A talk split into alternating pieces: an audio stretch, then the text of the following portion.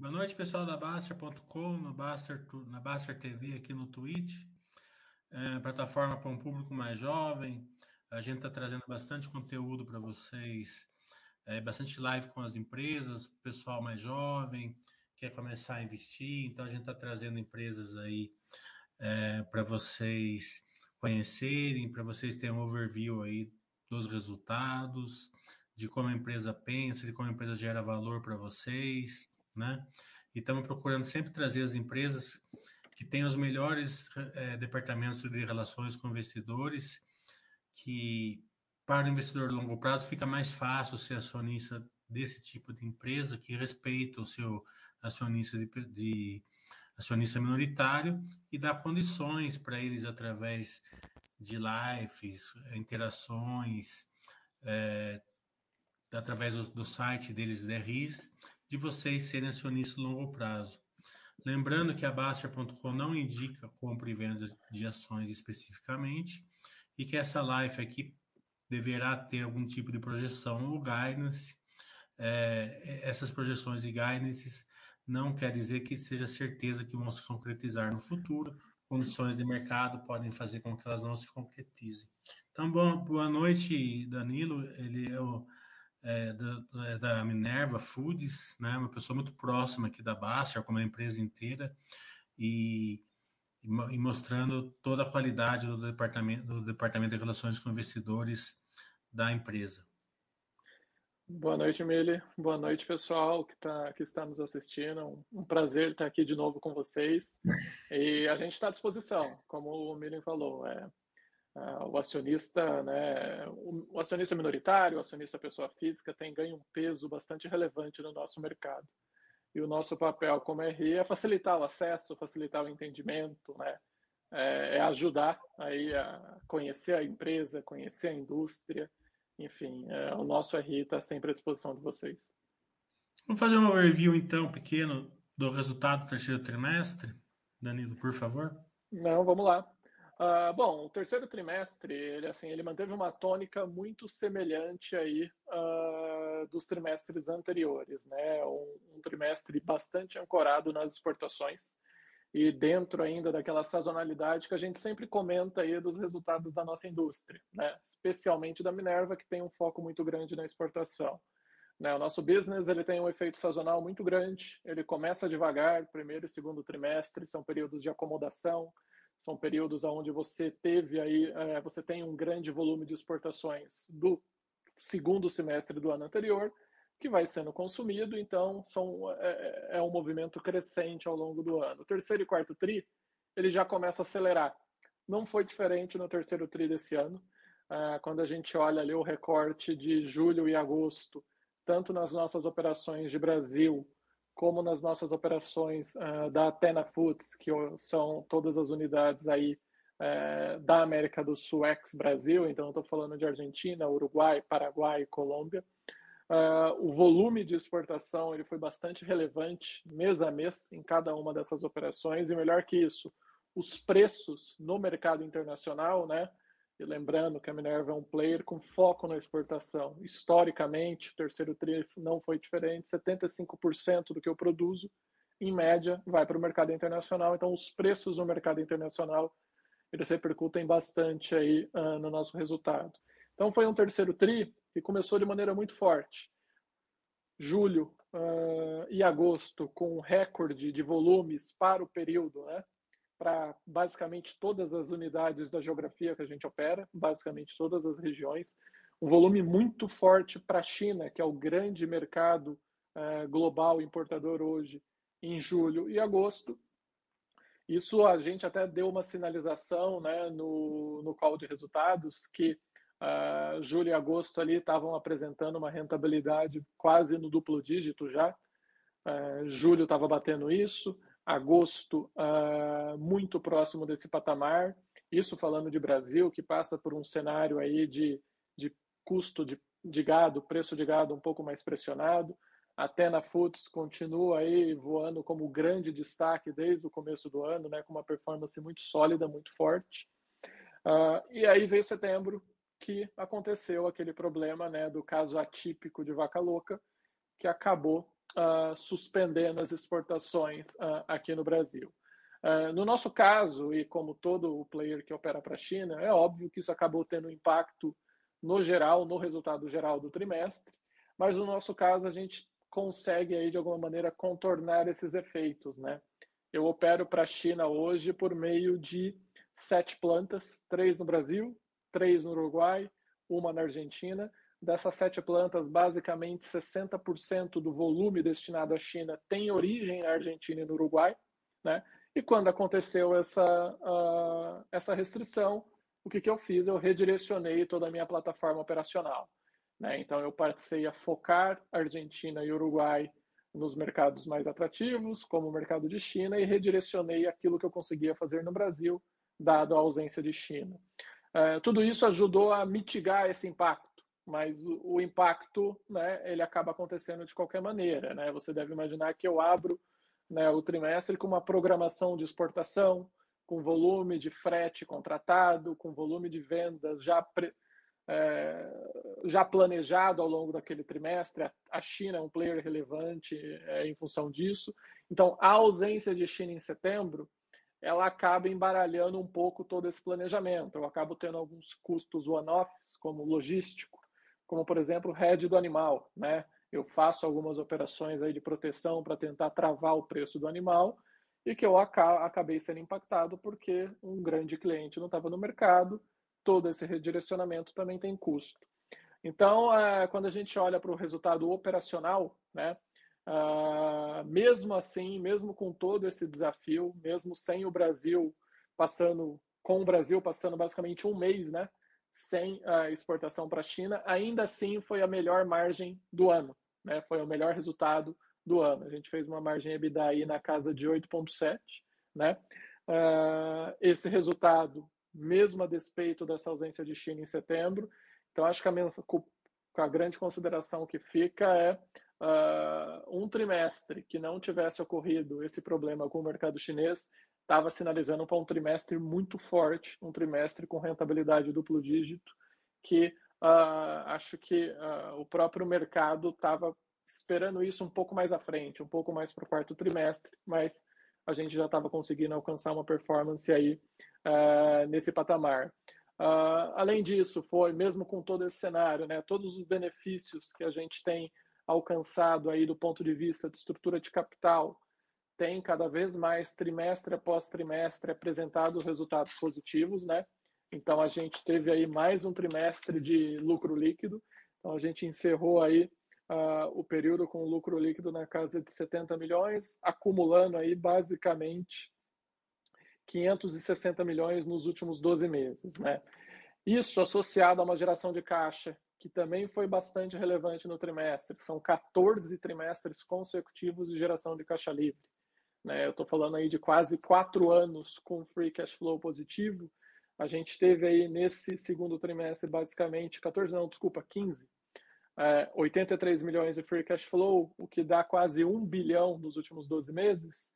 Então, quer dizer, todo esse cenário com resultado operacional positivo, mesmo com as dificuldades impostas pela China em setembro, com um balanço já absorvendo todos os benefícios das iniciativas que a gente recentemente tem tomado, né? reduzindo a alavancagem, fazendo a gestão de passivos, que foi muito forte ao longo do último ano e meio, reduzindo dívidas mais caras por dívida mais barata, alongando o perfil da nossa dívida. Isso tem permitido um bottom line uh, mais atrativo, uma geração de caixa que cada vez mais ela se dirige para o equity holder, para o acionista, e não para o credor, para o bond holder, como é comum nas empresas mais alavancadas, o que já não é o nosso caso. A gente manteve aí uma alavancagem estável, ao redor de 2,4 vezes, em linha com aquela nossa política de dividendos, né? A gente tem uma política de dividendos, que sinaliza para um payout mais alto, um payout mais robusto do que o exigido pela lei, que é 25%. Então, toda vez que eu tenho uma alavancagem abaixo de duas vezes e meia, o meu payout incrementa para no mínimo 50%, pode ser até maior, como foi em 2020, que chegou a ser 87%. Então, como efeito de todo esse cenário, uh, o management da companhia propôs aí um dividendo antecipado a gente pagou agora, semana passada, 35 centavos por ação, aproximadamente aí 200 milhões de reais no total, que se eu somar todo o dividendo caixa que foi pago em 2020, a gente está falando aí de quase 1,12 centavos por ação né, é, ao longo desse ano, que dá um yield aí de duplo dígito, um dos maiores da, da B3, e que acho que é, um, é ele traz bastante é, solidez no, no discurso que a gente tem compartilhado com o mercado. Numa empresa com foco na exportação, com a sua estratégia operacional, com seu footprint operacional já bastante consolidado, que fez um trabalho muito forte de redução da alavancagem, aperfeiçoamento da estrutura de capital, é, agora um trabalho muito forte de gestão dos passivos, tudo isso para construir esse caminho de ser, de se tornar cada vez mais um pagador de dividendos é, bastante consistente e corriqueiro. Né? Então, olhando para o terceiro trimestre, ele, ele foi bom, mas poderia ter sido bem melhor caso a China não tivesse restringido as operações aqui no Brasil. Acho que isso também é um bom indicador para aquela tese que a gente compartilha. É, o mercado internacional passa por um momento muito forte, um momento forte ancorado é, em fundamentos, ancorado em crescimento de renda e crescimento de demanda nos mercados asiáticos, ancorado em dificuldades na produção de carne bovina em outros mercados do mundo e acontecem, né, o, o, cenário se transforma nessas oportunidades que a gente tem visto, preços cada vez mais fortes, a importação, a exportação cada vez mais atrativa e uma rentabilidade cada vez mais consolidada para aqueles players que operam uh, o cenário de exportação. É, primeiro e segundo trimestre, o ciclo de boi estava um pouco estava é, um pouco desafiador aí para Minerva, né, pelo spread, né? Mesmo vocês conseguindo ainda entregar bons resultados, né? Mas agora parece que deu uma invertida, né? O ciclo de boi começou a ficar mais, mais atrativo para o case da Minerva aqui no Brasil, né? Então você pode falar um pouco dessa inversão, se caso se uhum. caso estiver ocorrendo mesmo, e uhum. como isso vai impactar os resultados futuros da Minerva? Tá. Vamos lá. Uh, primeiro, enfim, para falar, né, de o animal ele é 85% do meu custo. Ponto. Isso não importa se a minha operação é aqui na América do Sul, se ela é nos Estados Unidos, em qualquer lugar. Ele tem um peso determinante na indústria de carne bovina, é 80, 85% do custo. É, uma das grandes estratégias da Minerva é a nossa estratégia de diversificação geográfica. Né? O ciclo do animal é um ciclo natural de reprodução e de disponibilidade do rebanho, né? E a disponibilidade é o racional econômico simples de oferta e demanda. Se eu tenho uma disponibilidade de animal menor, o preço desse animal sobe, né, dado uma demanda constante. Uh, a gente passa no Brasil por esse ciclo que a gente chama de ciclo negativo do gado. E por que isso? O animal precisa se reproduzir. Né? Então, uh, quando a gente olha a curva de uh, animais abatidos, né, se você olhar uma curva longa dos animais abatidos pela indústria em qualquer lugar do mundo, você vai chegar muito próximo de um nível 50-50 entre machos e fêmeas. Chega um momento, né, que o pecuarista ele tem um incentivo a reter a fêmea para que ela entre para o período reprodutivo e gere os animais do futuro. Quando eu retenho a fêmea, eu reduzo a disponibilidade e eu acabo puxando o preço. Esses movimentos eles acabam ocorrendo é, ao redor, entre 3 e 4 anos, cada inclinação do ciclo. Então, geralmente, você tem aí 3 anos de ciclo negativo, que são menor disponibilidade de fêmeas, menor disponibilidade total de animais, o preço do rebanho né, do animal sobe. E depois o inverso, os animais começam a nascer, as fêmeas saem do ciclo reprodutivo e voltam para a fila do abate, e aí a disponibilidade sobe, o preço do animal acaba pressionado. Dentro da nossa estratégia de diversificação, é, eu tenho movimentos diferentes do ciclo. O Brasil passa por um, por um momento como esse que você falou, mais negativo, com menor disponibilidade, com arroba lá em cima. A Argentina, Uruguai, Colômbia e Paraguai, onde a gente opera, passa por um cenário diferente, com boa disponibilidade, com preços mais estáveis, o que tem beneficiado muito a indústria. Então, aí fica muito clara essa nossa estratégia de diversificação. Eu acelero a minha operação na Atena, por isso que eu falei que a Atena tem tido resultados muito destacados desde o começo do ano, porque ela tem uma disponibilidade mais forte, ela acaba me permitindo abrir de animal, acaba permitindo abrir rentabilidade, enquanto o Brasil é um cenário mais difícil. Só que esse ciclo se inverte, como bem você falou. A gente já passa por um momento no Brasil uh, de um início de um processo de inversão do ciclo. Ou seja, esse ciclo que começou ali no final de 19, início de 20, né, você já começa a ver aí algumas fêmeas aparecendo no pipeline uh, de abate. Alguns animais que foram gerados lá atrás começam também a estar mais próximos do período de abate. Isso aumenta a disponibilidade, pressiona o preço do animal, o que beneficia a indústria. O cenário do Brasil, o que, que a gente espera? Qual é a nossa expectativa? Uh, a nossa expectativa é que em 2022 eu ainda não vou ter uma inversão clara de, de ciclo. Mas se eu olhar o preço médio do animal que eu tive em 2021, que foi bastante alto, com o preço médio esperado em 22, eu vou ter um cenário mais confortável. Né? A inversão completa de ciclo ela deve começar a acontecer no final de 22 e aí ela deve acontecer em 23 e 24.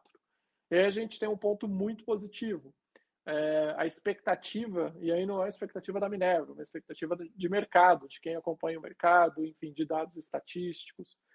A expectativa é de uma disponibilidade recorde de animais no Brasil a partir do final de 2022, ou seja, o preço do animal vai acabar sendo pressionado e dentro de um contexto onde eu tenho uma exportação muito forte, uma demanda muito forte dando suporte a preços no mercado internacional, isso é aquilo que a gente fala de tempestade perfeita. Né? Eu tenho um preço do animal mais equilibrado por conta de uma disponibilidade melhor. Eu, como exportador, tenho muito foco lá fora, é, numa demanda que não tem passado pelos problemas econômicos que a gente tem vivido com mais força aqui na América do Sul, então uma demanda muito mais resiliente em Ásia e Oriente Médio, preços resilientes então a minha rentabilidade abre. Né? Acho que a gente pode fazer um exercício muito bom olhando para trás. A gente passa por um momento de ciclo negativo na nossa operação de Brasil, metade da nossa operação. E ainda assim, a companhia entregou uma margem próximo de 9%. É, se você fizer essa mesma análise quatro ou cinco anos atrás, um momento de ciclo negativo em metade da sua operação significava uma rentabilidade, com certeza, metade disso que, que a gente tem entregue. Então, isso é reflexo de um mercado internacional muito forte e que deve se manter aí por, por muito tempo, porque o animal é grande parte do meu custo.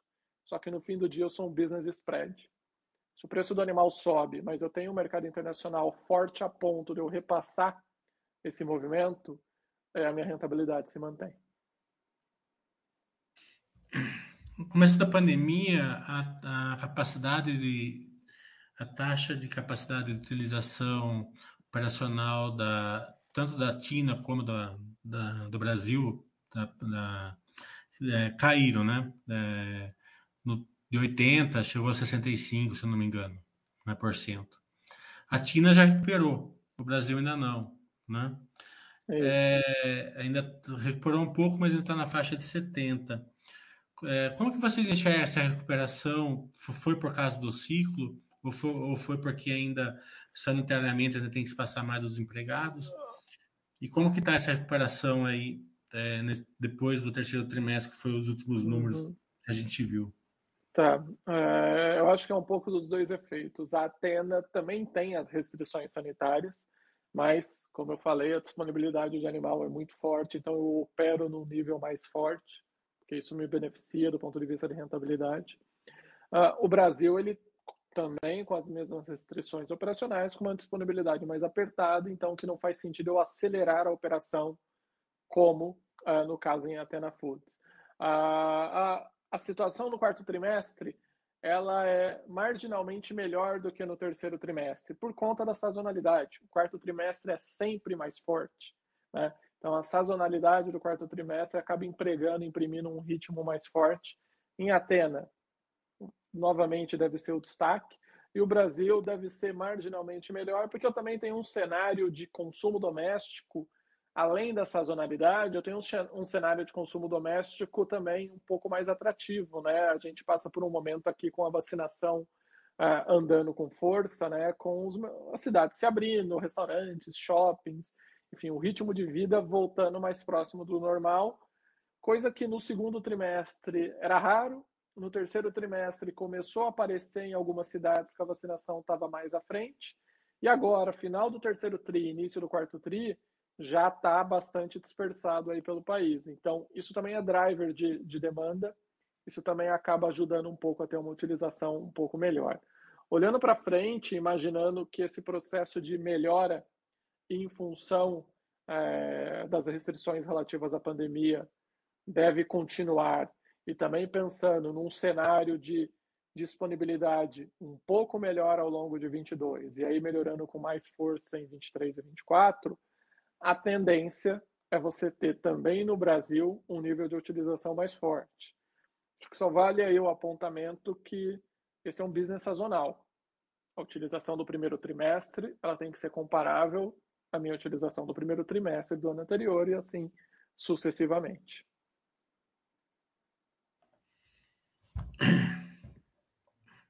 Vocês sempre estão apontando aí que vocês estão é, desbravando aí novos mercados, né? É, deve ter alguma questão aí junto com o Ministério da Agricultura, né? É, você pode fazer um overview aí do quais são os mercados que vocês estão desbravando, como que está esse uhum. processo, se a gente vai ter algumas notícias aí no quarto trimestre, no começo do ano que vem. É, é bastante difícil, Mili, a gente precisar uh, qual mercado vai abrir, quando isso vai acontecer, assim, isso tem um, um componente, uma discussão política muito forte, política comercial por trás. As empresas dão todo o suporte via a que é a associação, ao Ministério para conseguir destravar isso. O Ministério tem todo o interesse, porque isso é crescimento econômico para o país, enfim, para conseguir destravar mais mercados. É, do ponto de vista estrutural, faz todo sentido o Brasil e a América do Sul acessar cada vez mais mercados, né? A gente passa por um momento de oferta de carne bovina no mundo bastante restrita, né? Você ainda passa por um momento com dificuldades na Austrália. A matriz de produção na América do Sul é extremamente barata, é 30, 40% o custo de produção mais barato do que quando você olha aí comparável com a Austrália, com os Estados Unidos. Então faz bastante sentido para os países e os mercados importadores terem a opção de América do Sul como fornecedor. É. Só que é um processo, como eu falei, político, comercial, ele não é do dia para a noite. Existem alguns mercados que a gente já tem discussões é, para que sejam destravados e seriam bastante importantes. Por exemplo, uh, o Japão. Né? O Japão é o segundo maior importador de carne, é o terceiro, desculpa, maior importador de carne bovina do mundo. Né? É, e é um mercado ultra premium. Provavelmente hoje no mundo o maior preço médio na tonelada exportada tem como destino o Japão. E só tem um país na América do Sul que acessa o Japão, que é o Uruguai. A gente exporta para o Japão via Uruguai.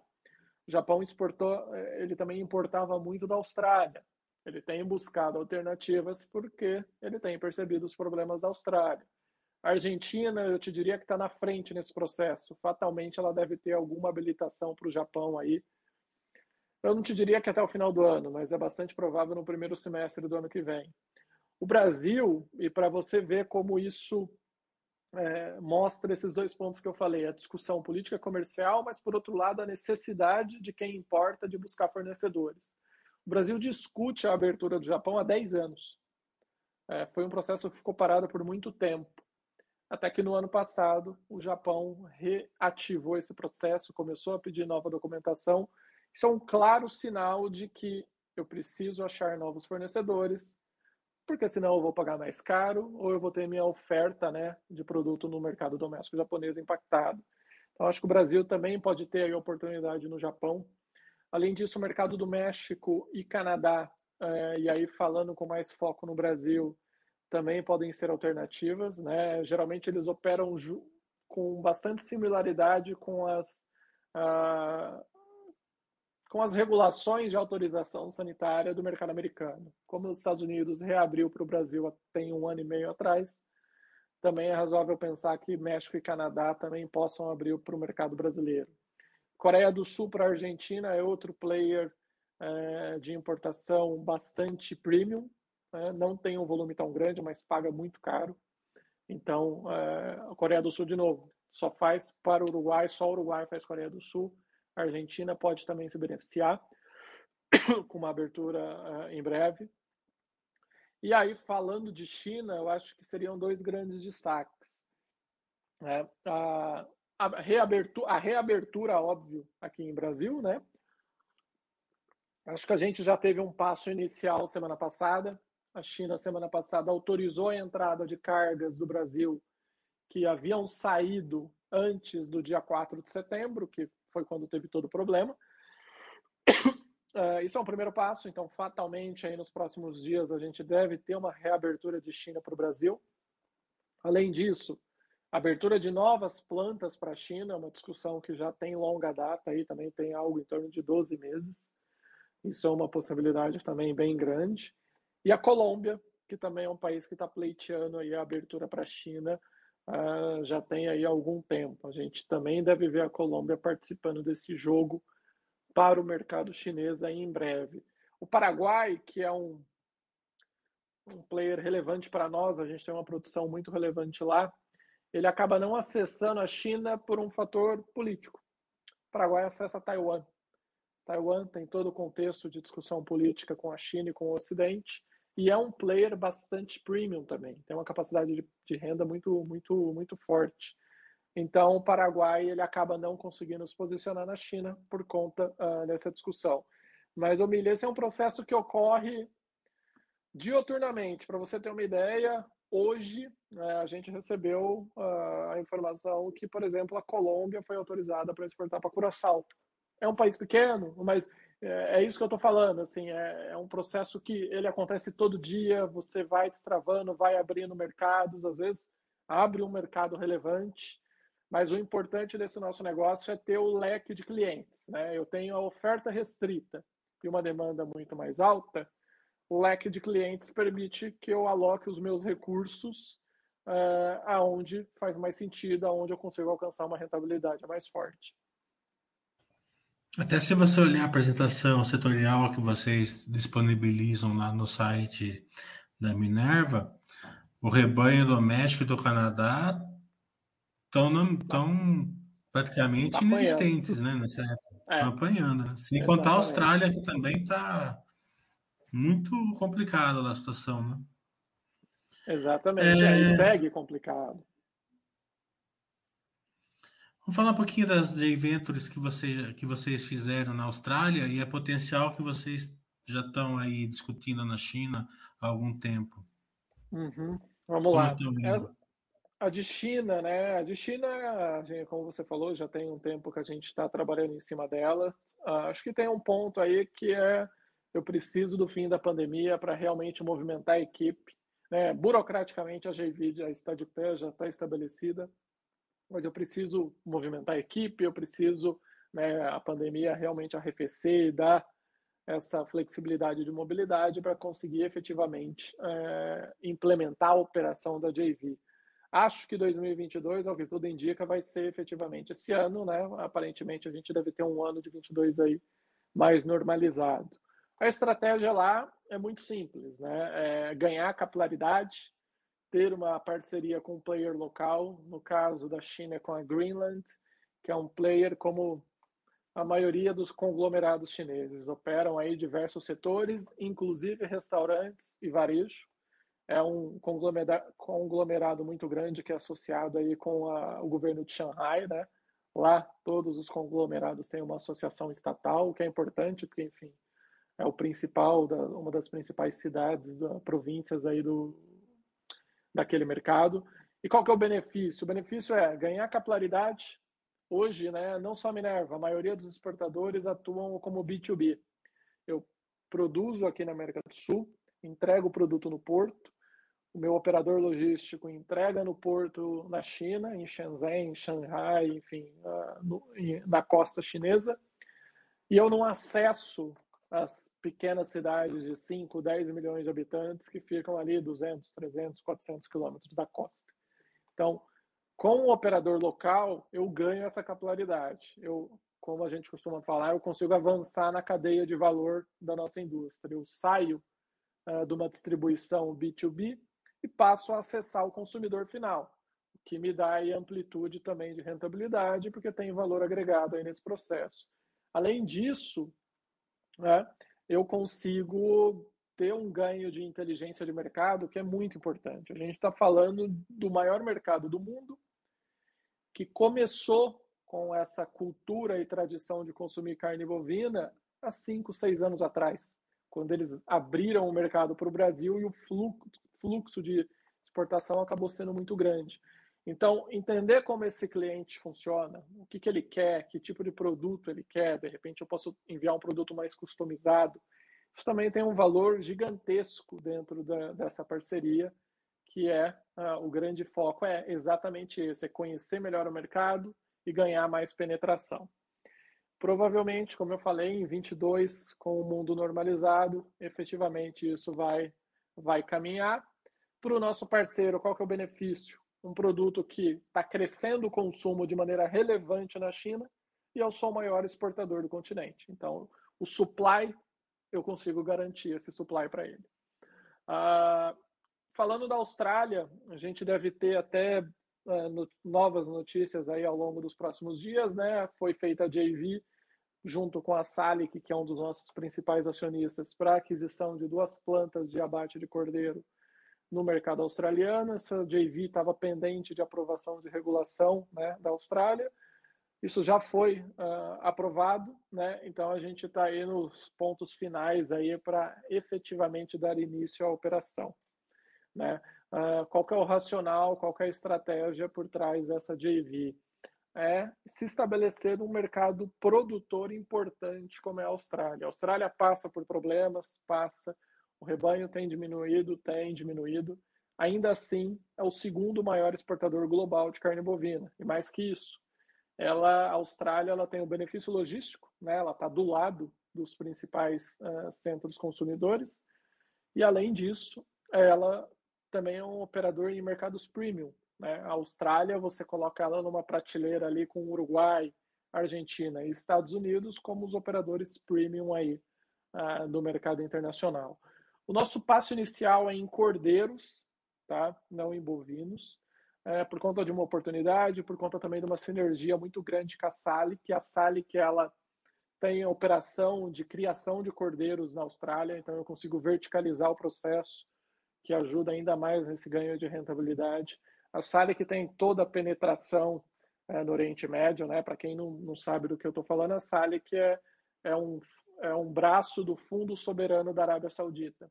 Então, ela tem uma penetração muito grande nos mercados do Oriente Médio, comercialmente, isso acaba sendo um fator bastante positivo.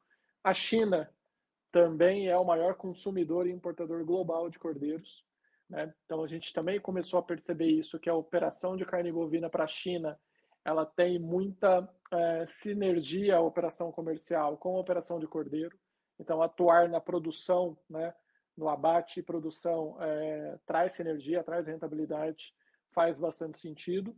E acho que é um passo também inicial para começar a avaliar e no futuro explorar o mercado de carne bovina da Austrália. Então, assim, é um investimento pequeno, a gente está falando aí ao redor de 36, 40 milhões de dólares dentro de uma JV. Então, 65% Minerva, 35% a Salic.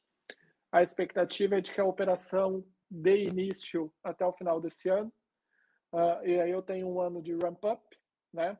E aí, olhando mais para frente, 12 meses após o início da operação, então vamos pensar em 2023, essa operação em capacidade plena, ela deve gerar alguma coisa aí na casa de 1 bilhão e 300, 1 bi 400 de receita. A gente escreveu isso no comunicado, não é, enfim, é surpresa para ninguém, num nível de rentabilidade que é muito parecido com a cadeia de bovinos. Então, tem bastante sinergia e tem uma oportunidade bem, bem relevante para a gente na Austrália.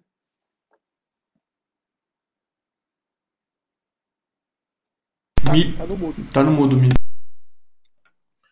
Para o acionista de longo prazo, a Minerva aí, depois que comprou a Tina, principalmente, começou a gerar bastante valor para o acionista, né?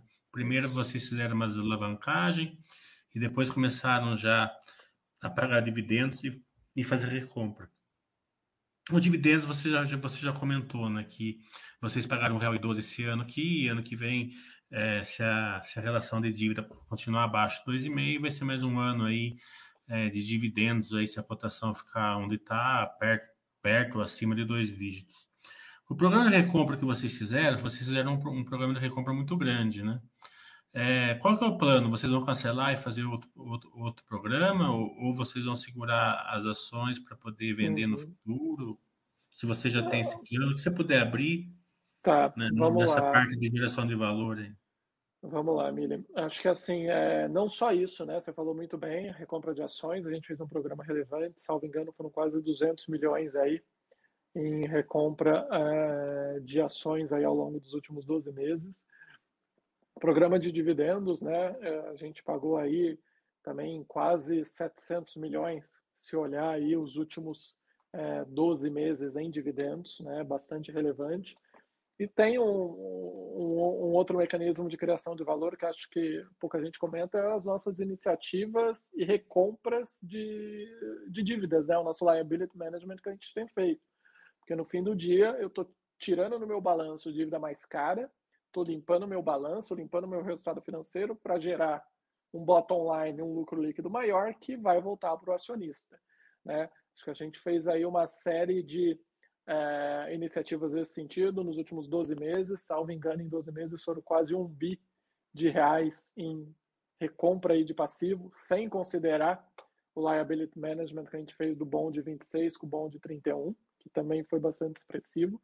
Então, tudo isso com o intuito de gerar valor, especificamente em relação à recompra de ações. O programa original, a gente está com ele basicamente esgotado, te diria que 99% dele foi cumprido.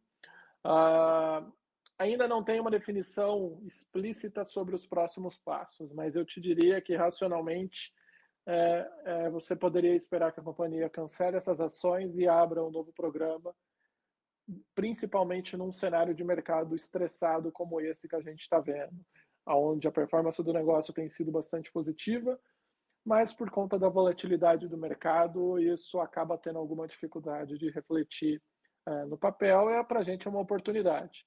Eu gero caixa, estou com a alavancagem baixa, é, os meus planos de expansão de investimentos eles são bastante é, sim, eles são planos bastante, bastante conservadores, né? A Austrália foi um caso, a gente está falando de 40 milhões de dólares. Isso tem pouco, pequeno impacto na minha estrutura de capital. As aquisições uh, em venture capital também são bastante menores. Né? A, a compra da, da, planta na Colômbia ano passado, 25 milhões de dólares. Então, são iniciativas menores, mais estratégicas, sem peso na minha estrutura de capital. Eu não vou aí me alavancar, eu não tenho nenhum pipeline de investimentos que vai atrapalhar a minha estrutura de capital e que assim acabe me restringindo a minha capacidade de me movimentar para gerar valor, seja via recompra, seja via dividendos. Então, acho que uh, dentro da nossa estratégia de se tornar um pagador de dividendos consistente, cada vez mais conseguir gerar valor para o acionista, é razoável esperar que uh, em algum momento aí, uh, ao longo de 22, não te diria esse ano, que a gente cancele essas ações e é, abra um novo programa para recomprar no mercado. É, no momento, não passa pela, pela estratégia da companhia nenhum tipo de venda ou operação de equity com essas ações aí que estão em tesouraria. É, gente, você já falou da, do, do, embarque a, embargo da China à carne brasileira que está tendo. Esperamos que é, acabe aí nesse mês de dezembro. É, mas saiu uma notícia, acho que uns 15 dias atrás, que os Estados Unidos também está é, tá sendo pressionado ali pelos, é, pelos produtores a, a, a, usar essa, essa desculpa aí da, da, do caso da vaca louca típica também para fazer algum tipo de embargo aqui no Brasil. O que, que é verdade, o que, que não é nessa uhum. notícia, se está impactando ou não? Não, impacto zero, porque não existe nada, né? Lógico, existiu aí toda essa discussão, uma pressão dos produtores americanos, porque a gente passa por uma situação bastante assimétrica nos Estados Unidos. Você tem uma demanda por carne muito forte, até mesmo irrigada pelo excesso de liquidez que, por conta da pandemia, o, o, governo americano despejou no mercado americano. Então, as pessoas estão consumindo, a demanda por carne é muito forte. Você tem uma disponibilidade de animal também muito grande, tá? Uma disponibilidade muito grande. Você tem um, um problema de ociosidade eh, no, no, mercado de trabalho relacionado à nossa indústria, né? Com toda esse, essa liquidez que foi colocada pelo governo no mercado, tem muita gente que trabalha na indústria, na planta mesmo de carne bovina, que o cara prefere ficar em casa recebendo ali o, o auxílio, o benefício dele, do que uh, ir trabalhar na indústria. Ou seja, o pecuarista está sofrendo porque a disponibilidade de animal é muito grande e o volume operacional não tem sido tão grande, e o produtor da carne está tendo rentabilidades estratosféricas justamente por conta desse efeito. Eu tenho uma demanda porque eu tenho liquidez no mercado e o volume de produção ele não, não cresce né, com, com firmeza por conta dessa assimetria. Uh, então, existiu uma pressão, uma discussão aí por parte de alguns parlamentares para tentar, de alguma maneira, é, restringir a exportação do Brasil, porque é uma saída óbvia. Uh, se você olhar nossa, o nosso gráfico de exportação, a exposição de Brasil para os Estados Unidos cresceu muito. Cresceu, a, nossa, a nossa pizza está em quase 10%, porque é barata a nossa carne em comparação com a carne produzida lá.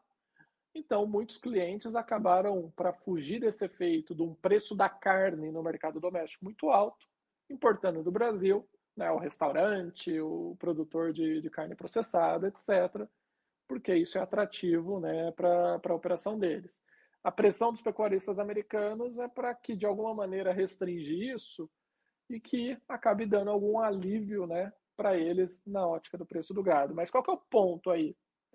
É, num cenário de inflação alta no mundo inteiro, uma iniciativa desse tipo por parte do governo americano ela vai acabar contribuindo para uma inflação mais alta ainda no mercado americano. Então não, não faz sentido. É uma estratégia de def defensiva do setor, dos pecuaristas, para proteger ali o seu nicho né, específico no mercado americano, mas não tem aí, enfim, um racional econômico beneficiando toda a população. Então não existe nada, uh, não existe nenhuma discussão, nenhum tipo de medida nesse sentido. Foi uma declaração de, me engano, dois congressistas aí de regiões produtoras que iam uh, solicitar esse tipo de iniciativa, mas não tem absolutamente nada. Né? Uh, Caso isso aconteça, a gente tem uma oportunidade de atuação semelhante naquela que eu falei da restrição de China. Eu tenho Argentina, Uruguai, né, que operam para o mercado americano e até operam com preços melhores. É carne mais nobre, é carne que tem uma precificação mais forte, que eu consigo redirecionar para mitigar esses efeitos. Mas não tem nada, uh, e sinceramente não deve acontecer nada, uh, porque também vai bater naquela discussão de alternativa. Se ele deixar de comprar o mercado americano, deixa de consumir essa carne produzida aqui no Brasil, ele vai ter que puxar essa, essa oferta em algum outro mercado. Isso vai implicar em preços mais altos, isso vai implicar em inflação mais alta para o consumidor americano no mercado doméstico, e que, sinceramente, nesse momento, eu não acho que é o objetivo do governo americano. Vamos fazer um overview do quarto trimestre, como está indo uhum. a, a empresa. É, o que você puder abrir, claro. claro. Tá. Então, vamos lá. É, o que, que a gente. A gente até sinalizou isso também no, no call de resultados. O que, que a gente pode esperar do quarto trimestre? Mesmo sem a China no Brasil, é, a expectativa de China ela deve. A nossa grande expectativa, acho que a expectativa do mercado é que em algum momento, agora em dezembro, a China retorne, né? Uh, e aí os volumes começam a acontecer parcialmente em dezembro, mas isso gera aí um grande impacto de normalidade para 2022. Mesmo sem a China, né, a gente pode esperar um trimestre bastante atrativo ainda, por uma razão simples. Uh, o quarto trimestre, eu principalmente em outubro e novembro, eu me beneficio de um preço do animal que acabou sendo pressionado, que refletiu a ausência de China lá em setembro. Né? Uh, o terceiro TRI, além do impacto da ausência de China, eu não absorvi esse benefício né? Porque eu tenho o meu contra, a minha programação de abate já contratada. O animal estava ali contratado para ser abatido com um preço já pré-determinado. Quando você olha para outubro e novembro, eu já tenho aí um cenário onde eu já programei a minha linha de abate, eu já fiz a contratação dos animais que uh, eu vou produzir, refletindo aí um preço que, bom, se a gente pegar ali começo do terceiro tri, estava batendo 320, 330, depois recuou para 250, 260. Eu absorvi isso em outubro e novembro. Agora, no final de novembro, ele voltou a subir para casa dos seus 300. Tem o efeito sazonal, quarto tri sempre acelera, então isso acaba acontecendo um pouco. Tem o efeito climático, voltou a chover, quando chove, o animal fica no pasto, fica ganhando peso, o pecuarista ele acaba tendo esse incentivo a deixar o animal no pasto ganhando mais peso. E tem também um pouco de volatilidade, né? Toda essa discussão, a China volta, a China não volta, vai voltar semana que vem, que acaba segurando um pouco o preço. Além disso, aqueles impactos é, one-offs, né, ou pontuais que aconteceram no terceiro TRI por conta da ausência de China, eu não tenho no quarto TRI. O meu planejamento do quarto TRI ele já tem uma programação de vendas, de produção, de volume, de logística, etc., sem a China. Enquanto no terceiro trimestre eu tinha a China. Então, imagina só, uh, head de, de boi, né? que eu faço ali em alguns momentos para tentar travar a minha rentabilidade. Parte disso no terceiro trimestre virou pó, porque eu não tinha o mercado chinês, eu não tinha por que comprar aquele animal né, para uh, processar. Nesse quarto trimestre eu não tenho esse efeito. Eu tenho também um efeito logístico muito menor, então a minha programação com o armador logístico é X containers, não é 3X containers que eu tinha na época de China, então eu não tenho esses penalties, etc. Então a, a minha diluição de custo fixo ela acaba sendo mais equilibrada. Então isso também beneficia o meu quarto trimestre. Então eu acho que a gente tem dois cenários a esperar para o quarto tri. Um cenário onde a China não volte para o mercado ou volte muito no finalzinho do trimestre, você vai ter um quarto trimestre parecido com o que a gente teve no terceiro, com rentabilidade ali ao redor de 9, com a, a receita sendo bastante impactada tanto pelo câmbio como pelos preços do mercado internacional, com o meu balanço ainda bastante equilibrado, uma estrutura bastante saudável, repercutindo aí provavelmente né, nos, nas mesmas métricas, um fluxo de caixa atrativo, um resultado líquido ainda positivo, é, positivo, que deve permitir aí, quando a gente apura o resultado do ano, ter adicionalmente aí um, uma oportunidade de gerar valor na forma de proventos. Se a China volta, esse cenário melhora, porque aí eu vou ter uma demanda internacional, tanto na ótica de volume como na ótica de preços, um pouco melhor. Lógico que vai representar uma fração do trimestre, talvez menos que um mês é, mas é, acaba beneficiando. Só que, repetindo, o principal ponto, acho que o principal é, driver de uma volta de China é olhar um cenário para frente, um cenário de 22 e 23, de um mercado bastante demandante, com o seu principal player aí operando normalmente com o Brasil, com preços no mercado internacional de carne bovina ainda bastante fortes, e aí é uma sinalização, um ciclo no Brasil melhorando, né, que a gente já discutiu. Aí é uma sinalização é, bastante positiva é, para 2022. Vamos encerrar, falar um pouquinho de logística é, marítima, né?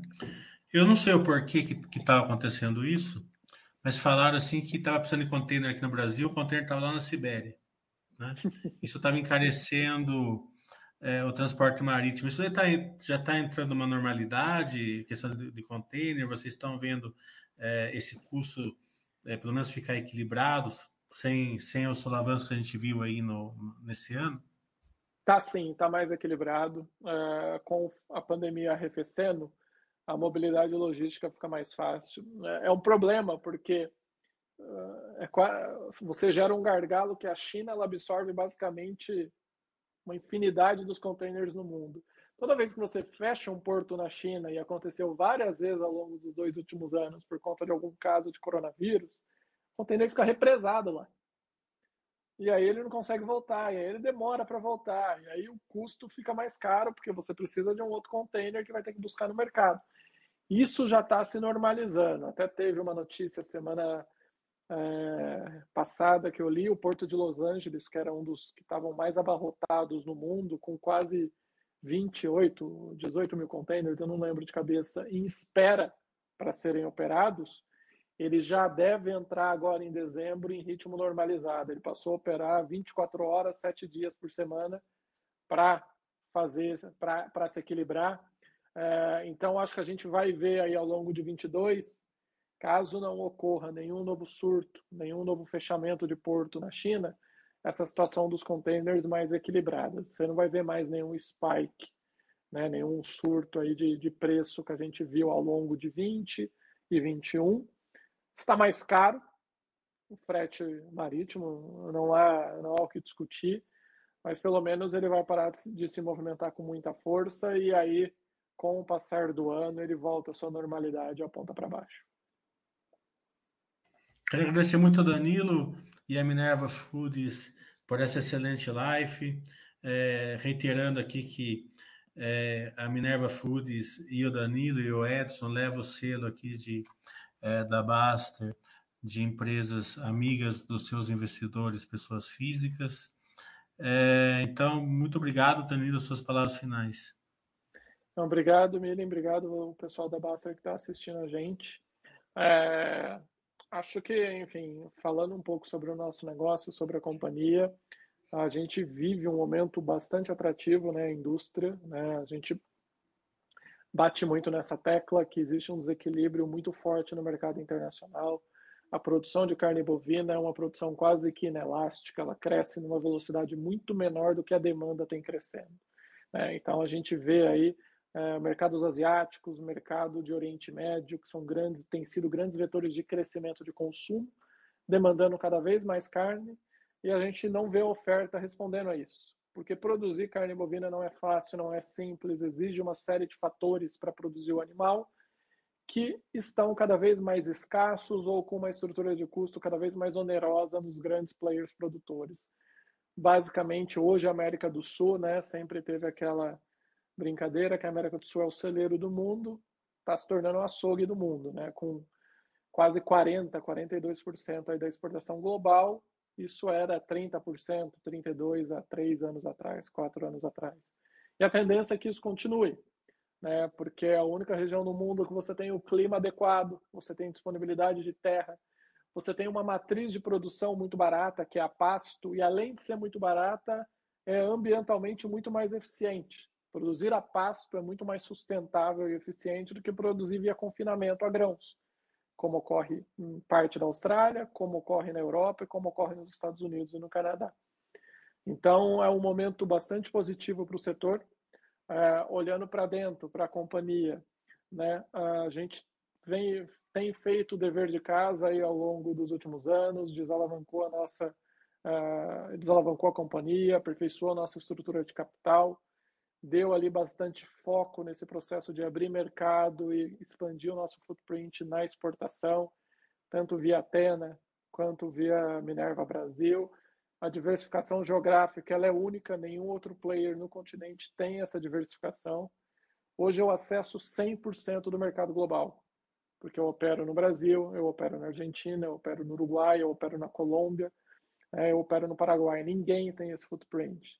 Então a gente está aí numa posição bastante sólida para aproveitar desse bom momento do mercado, também sempre de olho nas oportunidades, igual a Austrália, uh, e principalmente de uma maneira bastante consistente e conservadora. Né? A disciplina de capital é uma, é uma pauta bem relevante lá dentro. Né? Você vê o nosso trabalho em manter a estrutura de capital equilibrada para que isso permita que eu gere valor para o acionista via dividendos, via recompra. O preço do ativo no mercado eu tenho pouca capacidade de influenciar, a não ser mantendo minha operação em linha. Mas mantendo a operação em linha e ainda assim gerando incentivos adicionais é uma oportunidade, uma iniciativa bem forte que a gente tem de seguir gerando valor para acionistas, seguir trabalhando para isso. Então, olhando para frente, acho que tanto a indústria como a empresa passam por um momento muito forte, muito sólido e as perspectivas são ainda mais sólidas aí olhando para os próximos anos. E queria agradecer uh, vocês, o pessoal todo que tá no, está nos ouvindo. Uh, a gente está sempre à disposição, o nosso site de RI, né, tem uma série de informações não só da Minerva, mas o setor, né, para quem quiser acompanhar o setor, ali tem muita coisa. A gente tem também o nosso canal no Twitter, que é uma informação um pouco mais informal, mas a gente atua também de maneira bem educativa e tentando ser bem atualizado, que é o arroba Minerva uh, underline beef, beef 3, né? que uh, é aí o nosso ticker e lá também pelo Twitter a gente está à disposição para ajudar o pessoal. É isso. Boa noite, fica o meu agradecimento. Pessoal da, que está aqui é, ao vivo, né? A gente quer pedir desculpa para vocês porque a gente não conseguiu abrir para perguntas e respostas. Mas quem ficou alguma dúvida é, mais específica, entre em contato ali com o Danilo, com, com a equipe dele, através é, do, do site, do, do e-mail. Qual que é o e-mail, Danilo? O Twitter é o arroba Minerva underline BIF3. Tem o nosso site de RI, minervafoods.com.br e, e lá tem todos os meios de contato. Tem o um e-mail, tem um formulário para fazer contato direto, etc. Então, tá. Então, tchau, pessoal. Muito obrigado é, pela audiência. Vamos... Oi, pode encerrar.